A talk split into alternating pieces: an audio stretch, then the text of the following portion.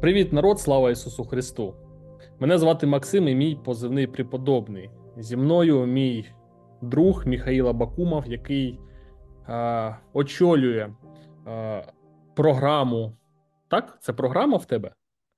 Це Служіння. чи служіння, служіння розумна віра. Е, братику, радий тебе бачити. Навзаєм. Радий тебе бачити, Максиму. Слава Богу, що живий. Слава Богу, це, це точно. Я би хотів з тобою е, поспілкуватися сьогодні на таку тему, як е, церква до і після Майдану. Е, В якому стані була церква до 2014 року, і в якому церква в теперішньому стані, коли йде повномасштабна війна? От давай з такого питання і почнемо. Ну, мені, напевно, складно судити е, об'єктивно, тому що я е, більшу, більшу частину цього часу, от аж до 22-го року, жив в Донецьку е, під окупацією. І я намагався там нести служіння в Донецьку для людей, які страждали від війни, від окупації. І ми пам'ятаємо ці події Майдану, бо вони по суті стали потім як наслідок. Ми бачимо потім цей прояв агресії Росії, так коли після того як Україна вирішила е, відділитися від е, впливу Росії, то ми бачимо, що е, в, Донецьку почалася вся заварушка, і ми пам'ятаємо ці події дуже добре. Усі, хто е, жив тоді в Донецьку, хоча я е, ще тоді був напевно як більше як підліток, якщо так згадувати. Але при цьому ми пам'ятаємо ці події, і десь, от десь все рівно менталітет церкви в Донецьку він якось залишився більш-менш на тому рівні, який і був, так тому що вона так через цю окупацію, через ці всі появи ДНР, ЛНР, вона не змогла от відчути е, той вибір, яка зробила, е, яка зробила інша частина України. Так, і тому мені трохи складно про це говорити більш об'єктивно, але при цьому я бачив контраст. Я бачив контраст, коли я їздив вчитися в семінарію в Київ, і там от чув голоси людей, чув християн. І коли я повертався і бачив голоси е, церкви, яка там.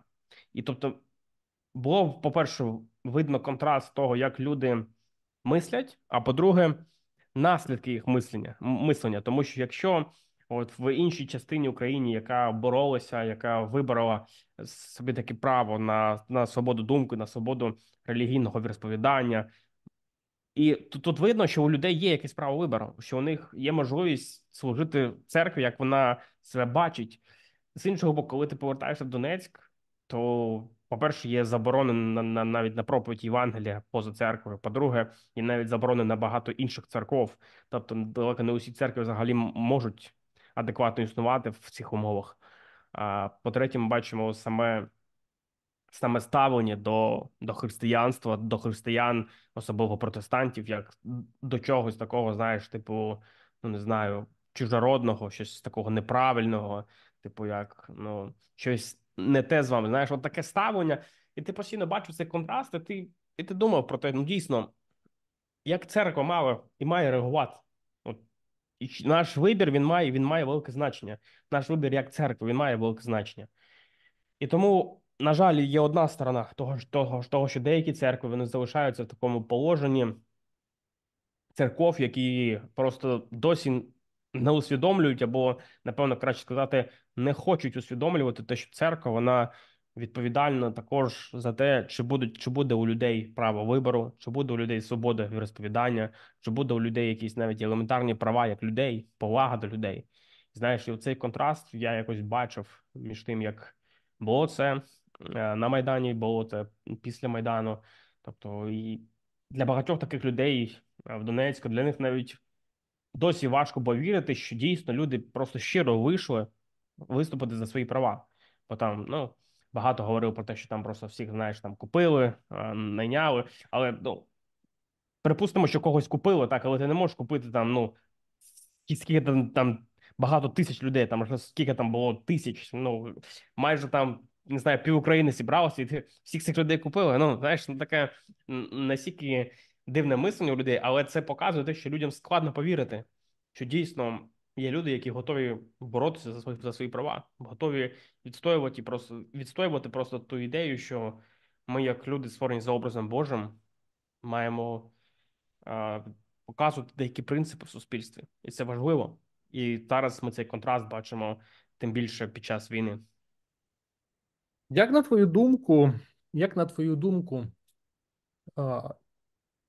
ситуація з Майданом дала е, там, наприклад, якийсь повштовх, да, такий е, церквам, тому що, наприклад, до Майдана всі протестантські церкви вони е, суто були пострадянські, коли ну, ти займаєшся там наркоманами, що там ще, підтримуєш руки там Е, людей там з з інвалідністю. Да? Ну, таке, ну, саме соціальне таке прослоєчка. Ну, що там, чим вони займалися і що вони там робили, це слава Богу. Але сама оця громадянська позиція, вона якось почала трансформуватися. Е, громадянська політична, соціальна, да, вона якось почала еволюціонуватись, да, вона почала покращуватись. І на твою думку, на твою думку, Чому от громадянську позицію на Заході сприймали нормально, а громадянську позицію на Донбасі сприймали церкви якось ну неадекватно? Від, е, ну, Якщо чесно сказати, вони ж там всі вне політики, е, але вони стали політичними. От чому так? Одне питання, бо з, з одного боку.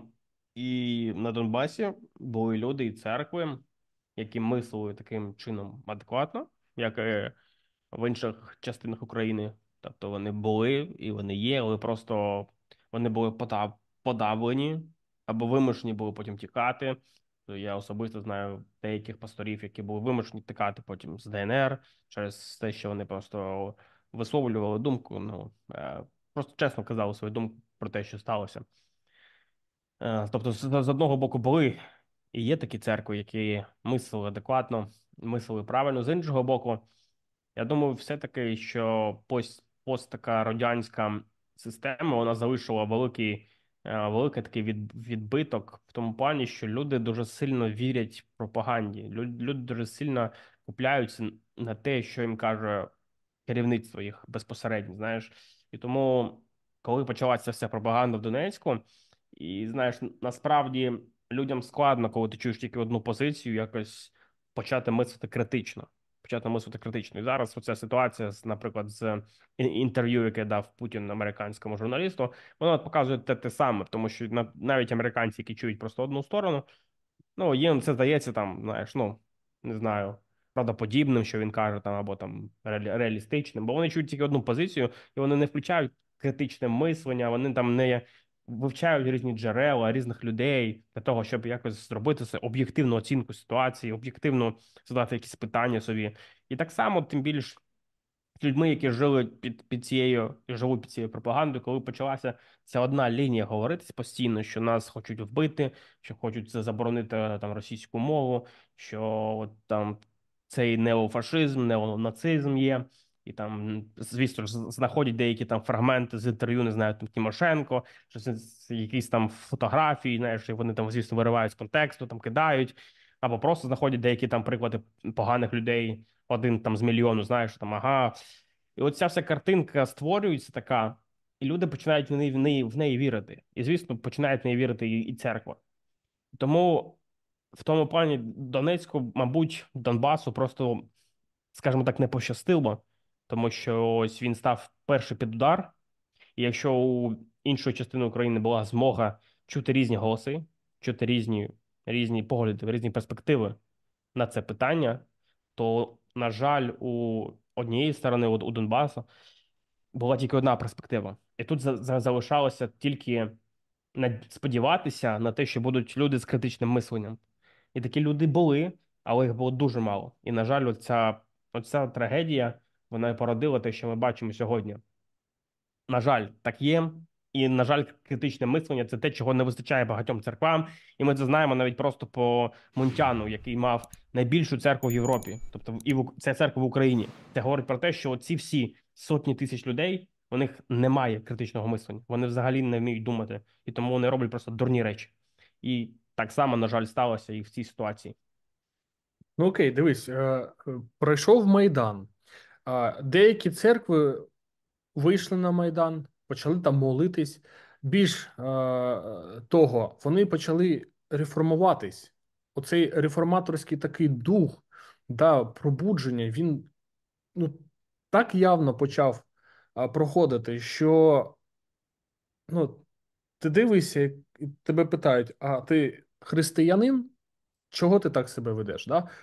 Але хто це питав? Це люди питали, які знаходились якраз в парадигмі пострадянської системи богослів'я. І досі люди залишаються з цією війною в такої парадигмі. От як ти думаєш, е, Майдан не приведе другий Майдан на рівні церкви? Не буде там якийсь, якоїсь реформації, не буде якогось такого, знаєш, як це називається, люстрація тих пасторів, які о, моя хата з краю нічого не знає. Оці, оцей пострадянський такий менталітет, який от або субкультура, да, яка от е, постійно вкладується з неділі в неділю, з неділі в неділю, от е, в піснях, в проповідях, просто наше життєство на небесах, і тому е, там решта. Да?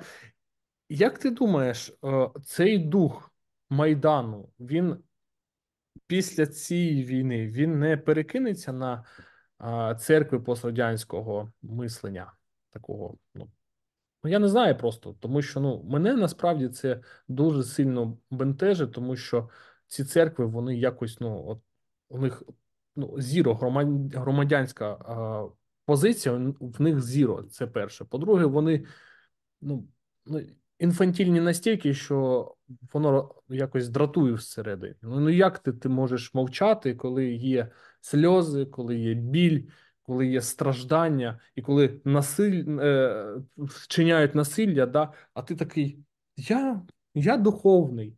От як ти думаєш, буде Майдан після цієї війни в церквах? Ну, знову ж таки, складно сказати, тому що історія вона не передбачувана, і ми не знаємо, як повернуться події далі. Ми сподіваємося, що вони будуть розгортатися в кращому варіанті, але складно сказати, як як буде події далі розгортатися, так що, наприклад, якщо люди будуть розчаровані а, тим, що сталося, знаєш, і в масах буде таке розчарування, то навряд чи. Навряд чи церква зможе діяти в тому плані, щоб зробити так, якусь таку ілюстрацію. З іншого боку, ми розуміємо, що ось як як казав колись е, Бонхефер, коли е, повернувся в Германію з Америці перед самим початком війни, він, казав, що у мене не буде право на відбудування Німеччини, якщо я не буду присутній під час цього важкого періоду. В тому плані, що знаєш, коли людина е, відсторонюється від всього відсторонюється церква від проблем, від біллю в суспільстві, то після після війни або під час війни ці люди, от які страждали, страждають або постраждали, у них немає ніякої поваги до таких церков чи до таких людей. Немає ніякого прикладу життєвого, куди вони могли би звернутися. Тобто вони бачать, що ці люди вони просто були нейтральними, вони просто були навіть не проявили якогось елементарного співчуття. Тому зараз в такій ситуації, от там, наприклад, Гена Махненко, да, він є великим прикладом для людей, тому що він співстраждає з людьми, реально співстраждає. Він великий приклад, герой для всіх е, тих, хто зараз знаходиться в такій ситуації, так і він є, є тим людиною, яка є прикладом реальності церкви під час війни. І от такі люди вони якби створюють на власному прикладі, на власній жертві такий фон, на якому люди можуть побачити, що да, дійсно є от якась реальність церкви. Це це не просто абстракція, є реальні люди, які реально служили, які реально щось робили. І ось до таких людей у нас є повага, до таких людей у нас є якась шана, ми можемо піти, вилити свою біль, поговорити з ними. Ну, знову ж таки, наприклад, тут Ірпінська церква, який далі нагороду за те, що вона була дуже активно соціально допомагала постійно армії чи суспільству, чи місту. Це теж приклад. Знаєш, коли церкві дають нагороду від, е, від, від цієї країни, це щось значить. Це показує те, що дійсно церква активна, і що люди, тисячі людей чули Євангеліє, тисячі людей бачили живий приклад. Я знаю, що от такий момент вони якби створюють фон. З одного боку, є щось таке нейтральне, і завжди буде, завжди буде, я думаю, та кількість людей, яка буде просто жити в такому комфорті. Знаєш, вони шукають тих, хто буде просто казати їм те, що їм вигідно, там Євангелія процвітання, і все буде добре, все так, знаєш, рівненько йде. Але завжди буде та та, та маса людей, які шукають чогось реальнішого, чогось, що відображає реалії. Бо ти можеш скільки завгодно казати про Євангеліє процвітання, але факт залишається фактом, що в країні війна, що люди страждають, що люди вмирають, і їм, і їм потрібна якась реальна надія, а не просто сказати, що ну не знаю, молись там, Бог тобі дасть грошей. Ну це ж не надія. Окей. Коротше, е, поживемо, подивимось, да, буде після війни Майдан в церквах. Е, ті, які просто мовчали, да, або казали, це не наша справа, наша справа просто молитися. Ну і бути, як завжди, там на коні. От і всім маршам йдемо в царство небесне. Да? Мені здається, що такі церквушки вони просто самі по собі вмруть. Чому вмруть? Тому що вони не плодоносять. Чому не плодоносять? Тому що нема реальної реальної оцінки соціальної, політичної, да, там економічної та навіть культурної да, форми, хто вони самі такі. Тому що коли ти спрашуєш або питаєш людей да, з таких церков, вони не розуміють, що вони відірвані від контексту всього християнства. І коли прийшли прийшли такі тягосні часи, то ти дивишся на все це, і ти думаєш, ну церква вже багато-багато там віків, років тому назад відповіла на ті е, поставлені е, питання, які зараз турбують, наприклад, наше суспільство. А вони кажуть, ні, такого нема. Тому я думаю, що. Е, Майдан дуже сильно дав такий повштовх реформаторського такого духа або бачення в пострадянську культуру, ну і в саму церкву. Це перше. По-друге, я думаю, що після того, як війна закінчиться, такі церкви вони, вони самі по собі почнуть ізживатись. Просто вони ну, будуть відходити на задній план. Чому? Тому що ті церкви, які приймали таку соціальну, да, політичну е, позицію. Да, Вони мали там е, такий великий маховік, який запускав да, всі ці мотиваційні рухи, там волонтерка і багато чого іншого. Я думаю, ці церкви вони якраз прийдуть наперед, і вони займуть український авангард духовності. да, Тим паче, я дуже вдячний, що розвивається україномовний там контент, е, багато української літератури, да там я не знаю, богословської літератури. Я дуже хочу, е, щоб переклали на українську там багато богослівських трудів, там 20-го століття або просто богослів'я, да е, такого якісного, навіть на російській мові його нема, да, а я хочу, щоб українською вже існувало. Тому я думаю, що після цієї війни, яка, на жаль, на жаль, багато чого а, багато чого забирає, да, вона дасть наступному поколінні е, реформаторський погляд на перш за все церква і суспільство. Це про що казав і Карл Барти. Дитрих Бонхьофер, да, я думаю, що ми до цього доживемо, да, і ми це побачимо. Отаке, знаєш, розуміння, е, те, що буде з Донецькою церквою, з ДНР або з російською. Я думаю, що вони залишаться на от е, протестантизм тере візантійська в кавичках російського православ'я. Та що вони тільки царя, тільки крім свого фюрера, вони більш нічого не зможуть не зможуть е, показати людям. А в нас буде трішки інакша історія, тому що ми більш е, не скажу розумні, але більш адекватні того, що ми переносимо. Ми знаходимося в стадії страждання, да, такі предродові схватки, да, коли Україна народжує, народжує якесь розуміння, хто вона така. Богослів'я, церква, воно все повинно оновлюватися. А церква Росії, воно як слава Путіну, слава е, Фюреру, воно так і залишиться. Тому знаєш, як ти думаєш, ну, мої такі аналітичні е, погляди, вони е, більше до істини, чи просто якось воно так, мімоходом? Ні, я думаю, це правда. Я думаю, це правда. І навіть подивитися на історію, от взяти там ту ж саму німецьку церкву, так, яка дуже сильно підтримувала нацизм Гітлера, Гітлера. От де ця церква зараз? Так, от де вона? Її ж нема. Тобто нема тих церков, які от стояли на цих позиціях, їх вже нема. І зараз, якщо в Німеччині пошукати церкви, які були б на позиціях такої аполітичності, там чи такої там підтримки партії, це от якраз такі церкви, які є славянськими, от які зараз там заснували, приїхали в Німеччину, там які там живуть там всі е, нащадки радянського е, союзу. От, от ці люди, от вони цю ідею пропагандують. Сама ж Німеччина вона стала іншою, тобто інакша, тому що війна вона якось змусила переосмислити ці речі. Знаєш. І тому в тому плані я думаю, що ти правий, що дійсно такі церкви вони приречені на вмирання, тобто, бо у них немає якогось такого духу, який би живив. І сам Ісус сказав, що якщо а, ви є світло, так то ви маєте світити. Якщо ж світло, яке в тобі є тьмою, то що ж таке світло? Е, таке риторичне питання задав. І тому це питання залишається для нас. Тобто, якщо наше світло є темрявою, то що ж таке світло?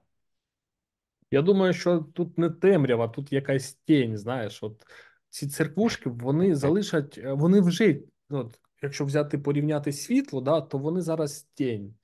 І е, після цієї тіні нічого не залишається. На жаль, це е, концепція, це, це ну, просто виходячи з того, що е, пострадянська культура помирає, да, е, і помирає з нею церква я маю на увазі в тому контексті, в якому вона сформувалась.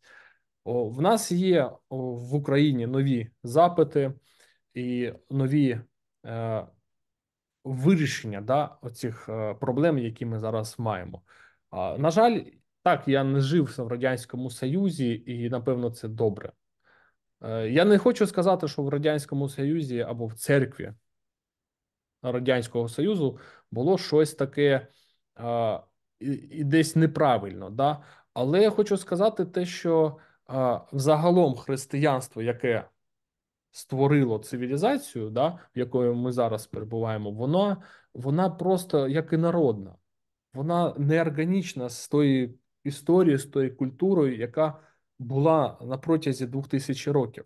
Тому така субкультура, вона сама по собі від того, що вона не знає своїх джерел, звідки вона вийшла навіть той самий протестантизм, коли Кальвіна, Лютера, Цвінглі, е, Фареля, коли ми згадаємо, вони навіть не знають, хто хто це таке, хто ці так, такі люди. Да? А навпаки, з таким менталітетом це щось е, західне, це якось натовське, це американське, це пошло поїхало. Ну це вже якось і народне. Тому вони не сприймають протестантизм як протестантизм. Тому в нас є така програма протестантизм без реформації. Дуже раджу. Ну і Міша дуже сильно і потужно про це багато многообразно і многогранно розповідає про те, що таке західне богослів'я, про Фому Аквінського, як Фома Аквінський створював а, такий а, наратив, да, як він з'єднав і Платона, і християнство, як ми тепер в схоластиці там живемо. Да.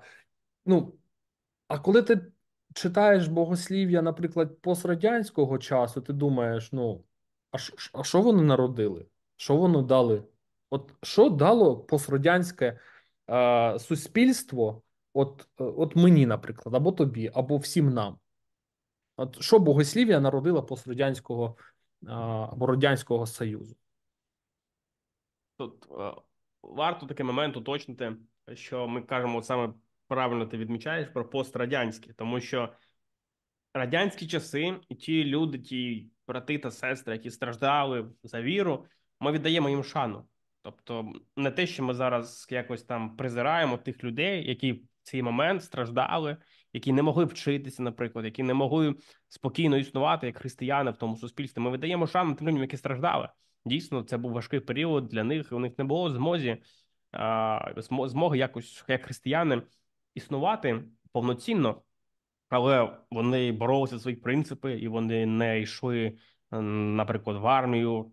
І це було я думаю, розумно, тому що радянська армія, ми знаємо, що е, далеко не завжди чинила правильні речі, так і взагалі ця безбожна система, яка боролася з християнством. Тому я я казав, от Юрій Сіпко, яка якраз російський діяч, який в опозиції до цього наративу домінуючого. Він я казав, що сьогодні, от баптисти, вони там відсилають своїх е, братів, синів на війну і співають пісні. А в цей час їх діди вони вмирали за те, щоб не йти на несправедливу війну. Вони вмирали за те, щоб тільки не бути причасниками цієї несправедливої системи.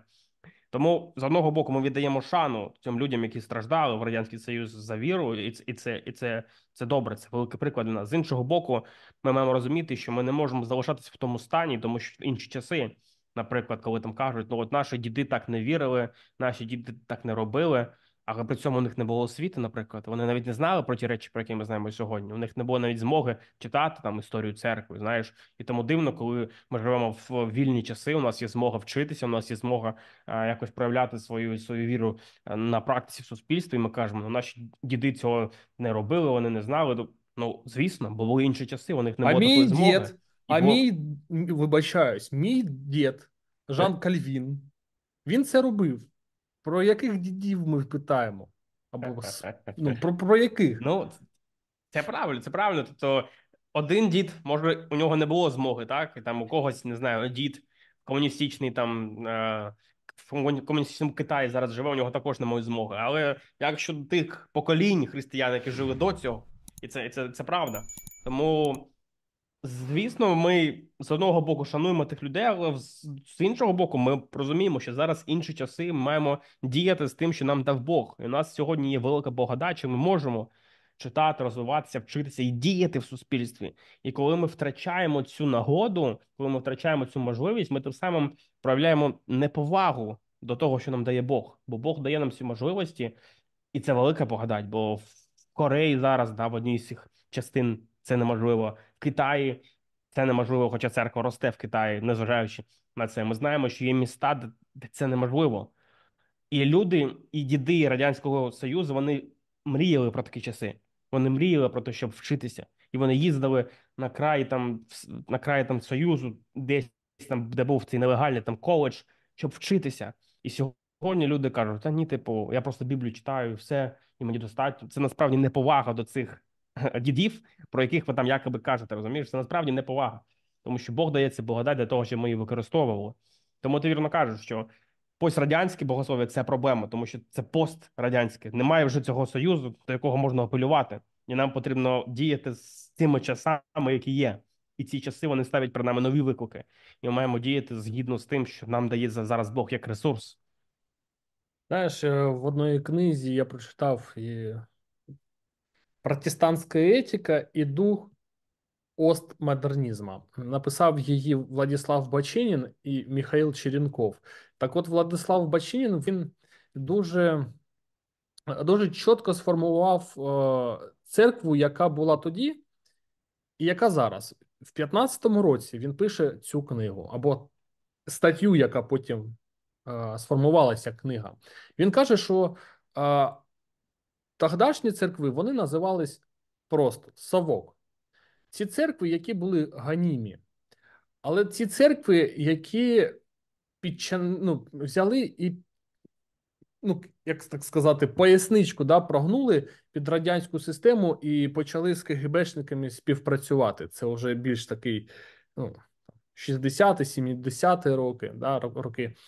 А потім, коли Радянський Союз впав то з'явилися, він так пише, рашистські церкви. Це коли тебе не ганять, не гонять, да, але а, ти маєш е, підспівувати от, а, е, тому режиму, який є, ну, але тобі дають якісь там плюшки. Ну, наприклад, ти маєш е, там класне авто, якісь там ще добрі, наприклад, е, заробітні ці всі плати, да. Але ти повинен підспівувати якомусь режиму, наприклад, як пут, путінському. Тому я думаю, що е, німецька фашистська, нацистська е, Німеччина вона якраз е, е, показала, які будуть наступні постідеологічні е, ну, такі от е, держави, які от Банхьофер, да, е, з якими він там е, воював, да, ну, нашим християнським. На християнську мову можна сказати, тому я думаю, що якраз оці церквушки, вони, оці рашистські церквушки, вони е, не зрозуміли, е, чого вийшов Майдан, як церкви в Україні почали реформуватись. Да?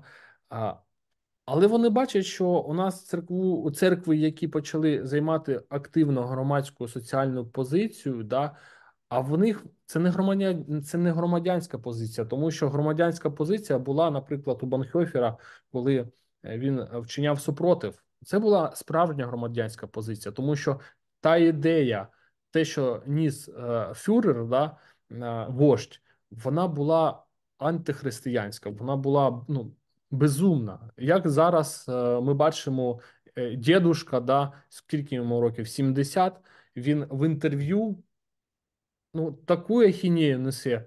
Е, він спілкувався з нашим президентом Володимиром Володимиром Зеленським, да, і він каже, що ну, я мовою оригіналу, ну, твій папа же фронтовик, он же воював проти нацизму, фашизму, а він народився в 47-му році тато Зеленського.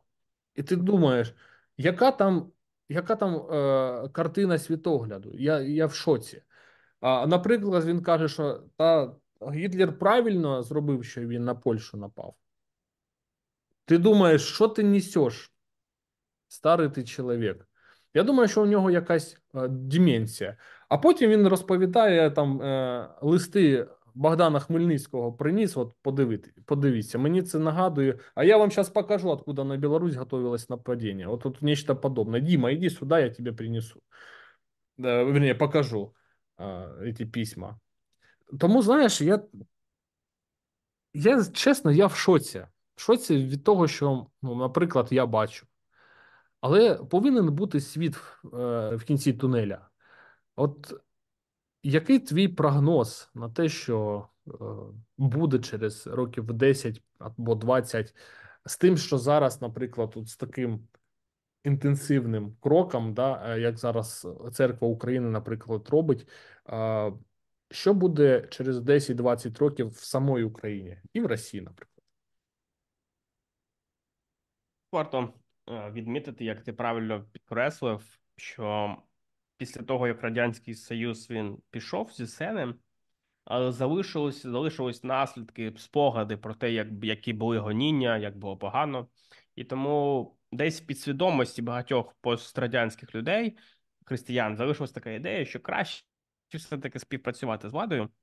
І, типу, як ти казав, от поясничку там і все інше, щоб просто ну не було такого повторення тих гонінь. Тобто, по-перше, це просто страх страждань, страх гонінь. І тут, звісно, ми маємо повернутися до того, що писання каже, що страждання насправді вони часто є добрими для нас. Вони нас формують, вони нас змінюють, тому ми не маємо їх уникати, тому що ми маємо відстоювати свої принципи християнські. Е, це такий перший момент. По-друге, це те, що навіть якщо ти намагаєшся зараз уникнути страждань, співпрацюючи з владою, то в будь-якому разі влада вона використовує тебе просто як маріонетку, і в кінці кінців тобі все рівно доведеться страждати тому що вона тебе буде пасувати на фронт, на несправедливу війну, просто як пушечне м'ясо. Вона тебе буде використовувати в інших цілях пропагандистських, і все рівно ти будеш страждати. Тільки питання: ти будеш страждати за що? За реальні речі, за християнську віру, за свободу, за сім'ю. Чи ти будеш страждати просто тому, що ти є просто раб чиїсь волі, і в і в цьому питанні.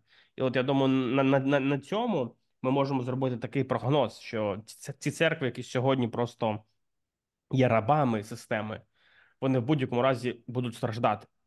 І, і знову ж таки, насправді страждання це добре. Бо коли приходять гоніння, як в Китаї, то церква очищується. І коли при Мао Цзедуні був цей великий режим тиранії, коли багатьох багатьох християн їх вбивали, садили, то знаєш, церква очищувалася, і церква ставала чистіша, церква ставала сильніша. Тому так це звучить страшно для нас, для людей, бо ми боїмося, звісно, цих речей, але Бог знає, що іноді нам краще пройти через цей етап. Я думаю, що Бог буде десь проводити ті церкви, які зараз просто є раба, раби системи, і ці ті він буде проводити через цей етап. Придуть гоніння. Ми знаємо, що вже зараз що закрили свідків Єгови, закрили мормонів, закрили ще якісь церкви, вже закрили там харизматів, потім будуть закривати баптистів. Ну це вже дуже дуже очевидно. Насправді дуже очевидно, і будуть такі моменти, але, коли але коли, коли вони будуть е, мовчати, ну вони зараз мовчать, а їх будуть зачиняти, коли а, вони а, е, просто прикриттять, да, зроби, ну, робити так, що вони будуть підспівувати цьому режиму. От тоді вони скажуть все. Чао, чао. Мені здається, що для Путіна а, іслам більш ближче, ніж саме православ'я. Да? Тому що православ'я воно більш як культурне йде, а з ісламу можна ще там щось і вижати. Мені ну, це окрема тема. Якщо буде цікаво поспілкуватися, можна поспілкуватись. От, А ви напишіть, будь ласка, свої коментарі. Буде це цікаво або ні. А, І знаєш, на цьому напевно ми закінчимо нашу розмову. Я думаю, що такий висновок е, треба зробити. Що насправді майдан, майдан, який був в 13-14 році, він багато чого змінив не тільки на політичній арені, але і всередині церков. Да, це перше, це здвиг таких плит, да, коли церква сказала, що так, ми маємо якусь ідентичність, ми маємо якусь громадську позицію. Окрім того, що наше жительство на небесах, ми маємо ще і тут пожити, ще тут щось зробити для нашого майбутнього, для наших дітей. Але не вся церква сприйняла це, тому що досі живе в пострадянській парадигмі. Моя хата з краю нічого не знаю. Да? І це насправді дуже зручно. Це а, рівень а, потреблення, це рівень, коли ти кажеш, що мене все це минує. Ну, плач, скрежить зубов, ну це ваше. А я буду таким духовним, я до цього буду нейтральним таким, знаєш. І мені здається, що рано чи пізно саме в Україні це зміниться. Мені байдуже насправді, що там в Росії коїться. Мені байдуже, що там з ними буде проходити е, ці всі сім кругів ада, тому що те, що вони зараз роблять, це буде їхнє прокляття. Може, вони зараз своїми очима це не побачать, але діти їх 100% це будуть бачити, усвідомлювати, і потім брати і казати: а що ж ми наробили? Тому Бог поругає, не буває, то що людина посіє, то вона і пожне. Дуже дякую між за таке е, цілеспрямоване да, спілкування і те, що ти знайшов час. Я думаю, до наступних зустрічей і до наступної програми. Тому що підписуйтесь, будь ласка, е, на канал Міші Абакумови, Абакумова Розумна Віра. Я думаю, далі більше. Так, дякую, Максим. Дякую за спілкування. Це правда. Тому будемо сподіватися на те, що церква буде змінюватися. І я думаю, треба пам'ятати, що просто тиранія вона не, не ненавидить християнство. Тому ти сказав правильно про іслам, тому що іслам це теж тиранія. Але тиранія будь-яка вона ненавидить християнство, тому що християнство каже про свободу і любов. І це просто глибоке протиріччя, яке неможливо поєднати. Амінь.